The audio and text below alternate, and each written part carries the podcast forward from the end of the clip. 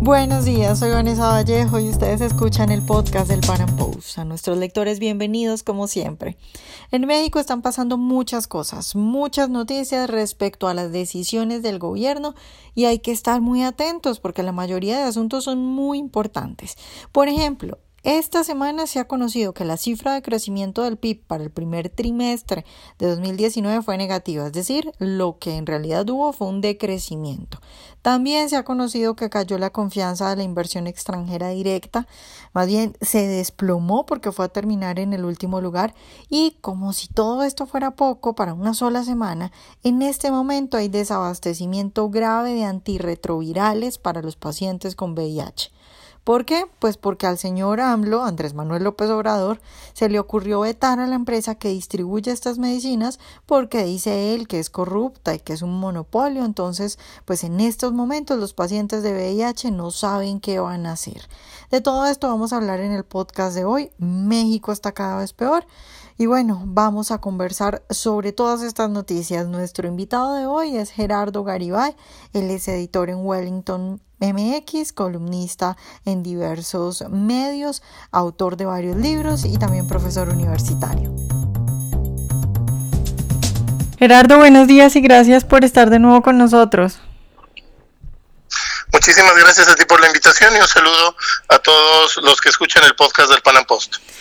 Bueno, Gerardo, pues está un poco, digamos, de chiste en redes sociales en México la respuesta de Andrés Manuel López Obrador de que estamos requete bien cuando le preguntan eh, por cómo va la economía, en específico por la cifra de crecimiento del PIB para el primer trimestre, que pues fue en realidad negativa. Eh, ¿qué, ¿Qué dices tú al respecto, pues tanto de la respuesta como de la cifra? Bueno, de entrada la cifra es muy preocupante, es la primera vez en 10 años que vemos un retroceso de este tipo. Eh, la última vez que México tuvo un retroceso en el PIB fue en 2009, que fue cuando estuvo la epidemia de la gripe aviar, que provocó prácticamente la paralización del país durante tres semanas.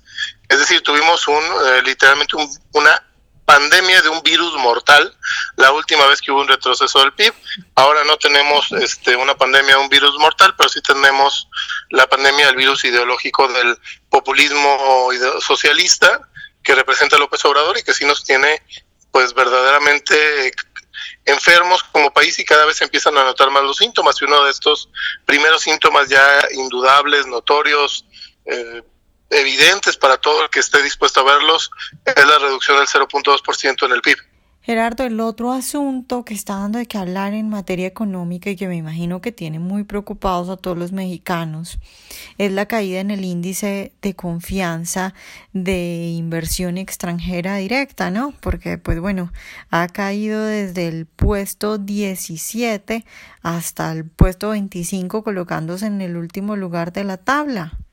El índice de confianza de la inversión extranjera directa, México cae del lugar 17 al lugar 25, eh, muy por debajo, por supuesto, de los Estados Unidos y de Alemania y Canadá que encabezan el, el ranking. Si vemos, por ejemplo, los números de Estados Unidos y los de Canadá son este, entre un 25 y un 30% más elevados que los de México en cuanto a confianza para las inversiones extranjeras.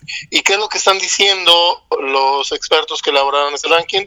Que hay dudas respecto a que López Obrador pueda echar para atrás los procesos de privatización eh, y los avances económicos que se construyeron en los años anteriores. Eh, seguimos viendo un discurso eh, yo le diría ya a estas alturas esquizofrénico del gobierno de López Obrador, en el que por un lado hay una retórica en contra de fifís y conservadores y ricos que de, momento se parece eh, incluso al, a la chavista de Venezuela y de repente también da señales de acercamiento con Estados Unidos, señales de, eh, apostar por el libre mercado, particularmente con Estados Unidos y con Canadá que eh, tienen a los a los inversionistas en ascuas, porque verdaderamente no sabemos hasta qué punto la retórica de izquierdas va a seguir eh, reflejada en acciones que verdaderamente pongan en riesgo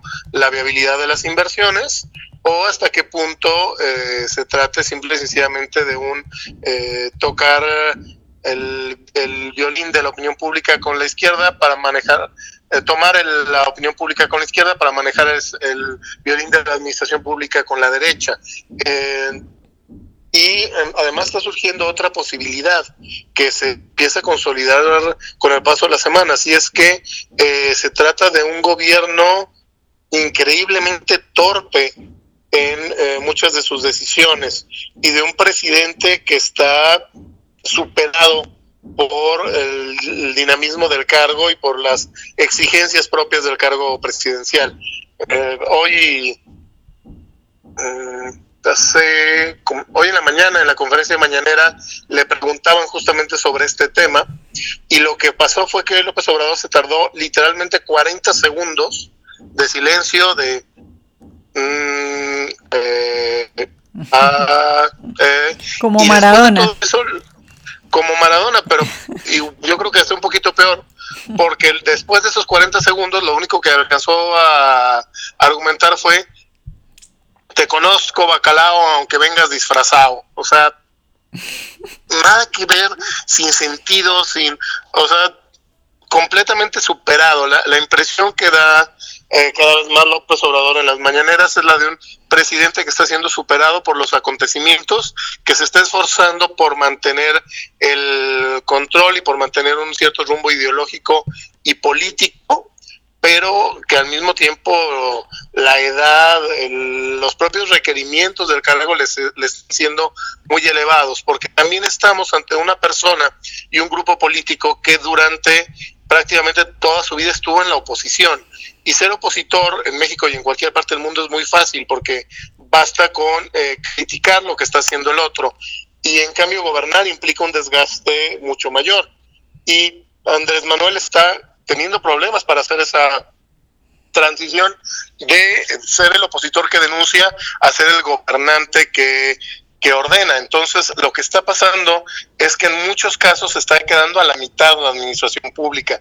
Y entonces, por ejemplo, habla Andrés Manuel eh, todavía en tono de, opositor en contra de un supuesto monopolio y de posibles influyentismos en la compra de medicinas. Y el resultado es que se paralizan licitaciones y que hoy en buena parte del país ya no hay o están por agotarse, por ejemplo, los medicamentos antirretrovirales, que son eh, fundamentales para mantener el nivel de vida de las personas que viven con VIH. Eh, y hoy estos medicamentos ya se prácticamente se acabaron. ¿Por qué? Porque la licitación que se tenía que haber hecho desde hace un par de meses no se hizo porque el gobierno ordenó detener esas licitaciones y ahora la respuesta del gobierno es eh, vamos a mandar al secretario de Relaciones Exteriores, Marcelo Ebrard, a buscar en el mundo a ver dónde hay antirretrovirales. O sea, literalmente es una visión anticuada, una visión que cree que, no se han enterado que hay internet, que no se han enterado, han enterado que hay teléfonos y que quieren resolver todo eh, de una manera que ya está superada por los propios acontecimientos. Eso en el, lado, en el caso de los antirretrovirales, pero no es este un acontecimiento anómalo, sino que se está repitiendo en muchos otros temas. Pasó con lo de las estancias infantiles a las que se les eh, recortaron recursos sin tener pensado una alternativa. Pasó con el programa Prospera al que se le quitaron todos los recursos que de ahí se pagaban médicos y enfermeras y auxiliares eh, de temas médicos para las regiones más pobres del país. Simple y sencillamente se quitó el programa y se dice que se va a sustituir, pero no todavía no se explica con qué.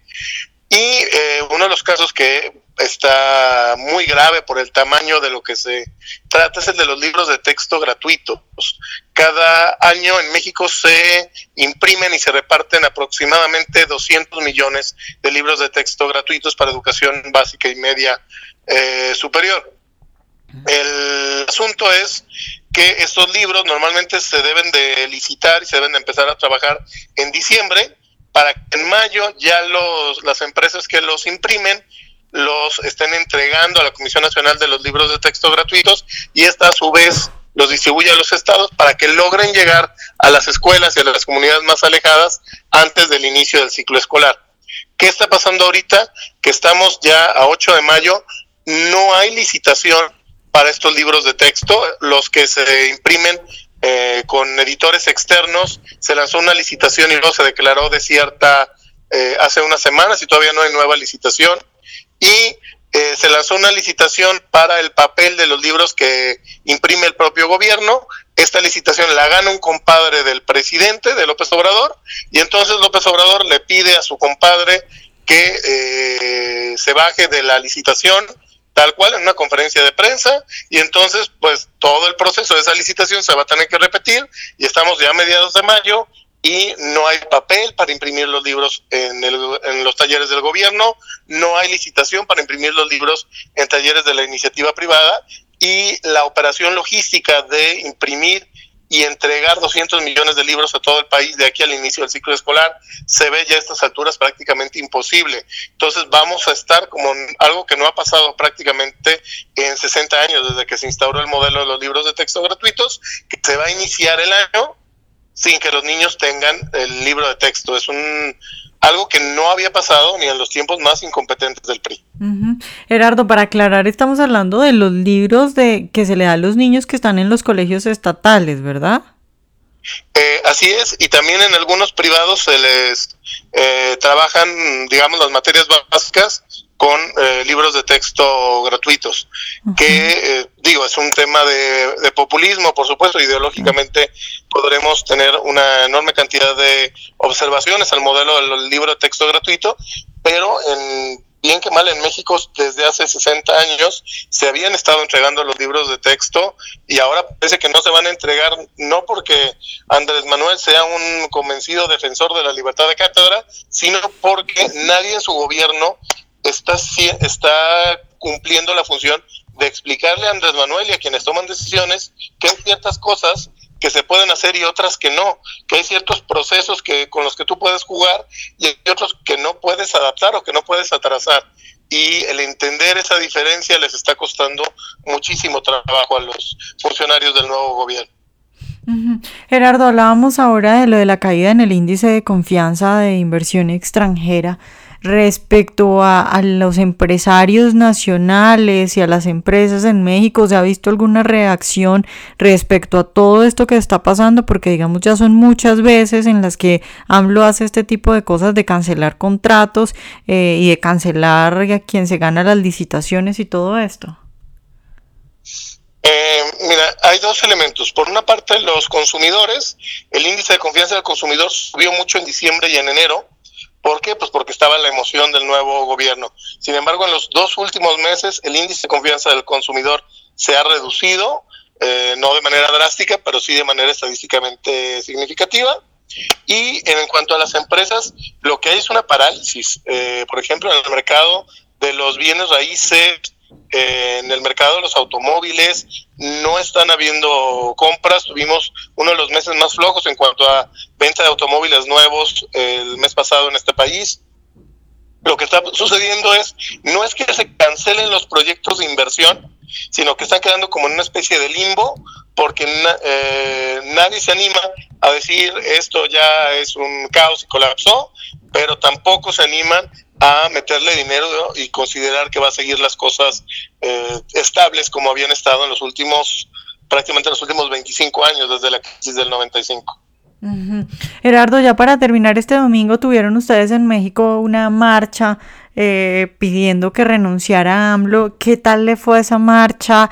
¿Quiere decir eso que ya hay gente articulándose para intentar eh, hacer oposición o, más bien fue una cosa pequeña y es una cosa que tú crees que no pueda, que no tiene pues mayor fuerza para intentar hacer algo? Mira, la marcha por sí misma no podemos decir que haya sido exitosa. Hablamos de eh, se habrán manifestado entre 7 y 10 mil personas, que para los estándares de las manifestaciones en la Ciudad de México es muy, muy pequeño.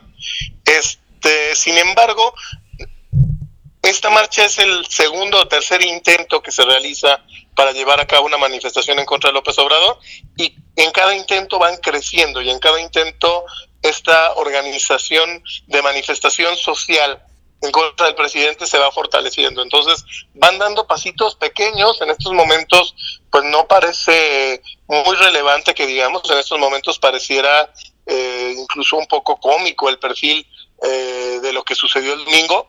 y sin embargo así se van construyendo los movimientos sociales, de poco a poquito desde la base, en este caso pues no hay grandes patrocinios de dinero, no hay lo que en México le llamamos acarreados, es decir, eh, gente que vaya pagada a la, movilización, eh, movida en camiones de turismo. No estamos viendo eso. Lo que estamos viendo es que esas 10 mil personas que estuvieron en el Ángel de la Independencia son 10 mil personas que fueron por su propia voluntad, de manera consciente y de manera activa, a participar en un ejercicio cívico. Entonces, si lo vemos desde ese punto de vista, es una pequeña luz de esperanza que bien puede apagarse en los próximos meses, pero también bien puede expandirse al resto de la sociedad conforme también la gente se vaya dando cuenta de que el gobierno de López Obrador en el mejor o en el menos malo de los casos va a ser un gobierno peligrosamente incompetente y en el peor de los casos se puede convertir en un gobierno peligrosamente tiránico.